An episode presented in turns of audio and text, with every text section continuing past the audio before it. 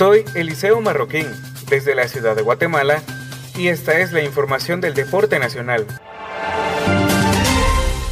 Tras realizarse el sorteo de la Liga CONCACAF 2020, Comunicaciones conoció que enfrentará al Motagua de Honduras en la ronda preliminar del torneo que arrancará el próximo 20 de octubre. El partido único se disputará en el Estadio Nacional de Tegucigalpa en Honduras.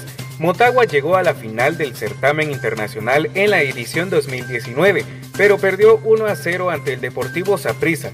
El director técnico de comunicaciones Mauricio Tapia analizó el compromiso que tendrá ante los hondureños en su segunda participación en este torneo internacional de la CONCACAF. En análisis no voy a descubrir mucho ni será sorpresa de lo que vaya a expresar de Motagua, ya que es el último finalista y ha llegado dos veces a dicha instancia. Entonces sabemos que será un rival bastante exigente y competitivo. El estratega argentino no pierde tiempo y ya inicia los preparativos para el viaje a Honduras. Nosotros ya conociendo al rival, empezamos a trabajar en toda la logística del viaje, los tiempos de preparación, teniendo en cuenta las jornadas previas y post partido en la Liga Nacional. Soy Eliseo Marroquín, desde la ciudad de Guatemala, y esta es la información internacional.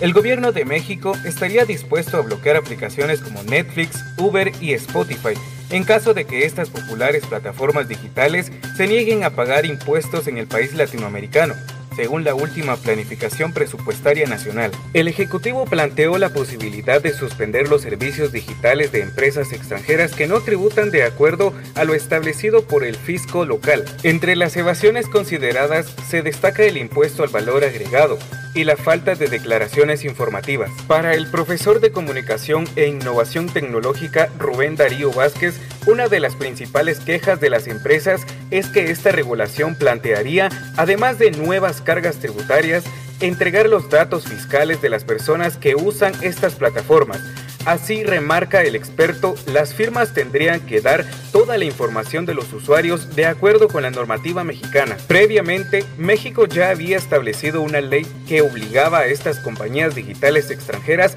a pagar un impuesto de 16% a partir del 2020 para emparejar la competencia con otras empresas nacionales. Sin embargo, ello fue respondido con aumentos en el precio para los consumidores, en casos como Uber, este impuesto fue trasladado a los conductores que terminaron pagando la carga adicional. En este caso, Vázquez considera que la nueva determinación oficial va a pegar en los bolsillos de los usuarios. Entre tanto, mientras avanza la pandemia del coronavirus, se espera que el comercio electrónico en México crezca un 60% para fines del 2020, si se lo compara con el año anterior.